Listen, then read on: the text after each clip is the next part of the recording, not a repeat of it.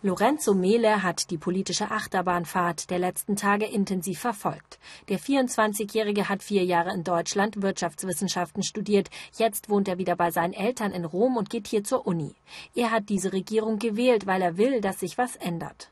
Ich habe auch eine Protestwahl abgegeben, weil in den letzten Jahren haben ja links, rechts, was auch immer hier regiert und es ist, hat sich nichts verändert. Es ist sogar schlechter geworden und deswegen glaube ich jetzt, dass wir was ganz Neues brauchen.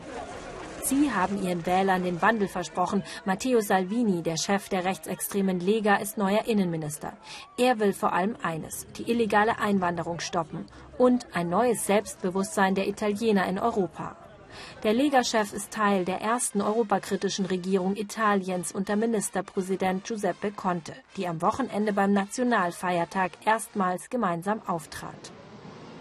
Der dritte starke Mann der Koalition, Luigi Di Maio, Chef der populistischen Fünf-Sterne-Bewegung und Arbeitsminister. Er verspricht Jobs und das Ende der Sparpolitik. Dafür jubeln ihm seine Anhänger zu.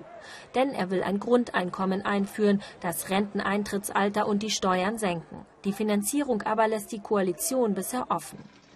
Lorenzo findet, die Ideen klingen gut, aber auch er fragt sich, ob das Geld dafür da ist. Sein Freund Eduardo hofft vor allem auf Steuersenkungen, auch damit mehr Arbeitsplätze in Italien entstehen. Keine Jobs heißt keine Perspektive für die jungen Italiener. Auch Eduardo hat schon mal ans Weggehen gedacht.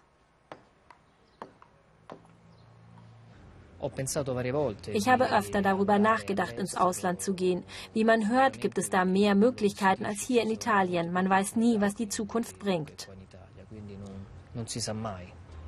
Ich hoffe, dass für die Jugendliche wie ich jetzt äh, die Arbeitssituation verbessert wird, dass wir einfach einen Job bekommen, dass der auch sicher ist und dass die Korruption bekämpft wird. Sie sehen ihre Zukunft hier und in Europa. Auch wenn sich beide eine andere EU wünschen, in der es nicht allein um Haushaltsdisziplin geht und in der nicht nur Berlin und Brüssel, sondern auch Rom den Ton angibt.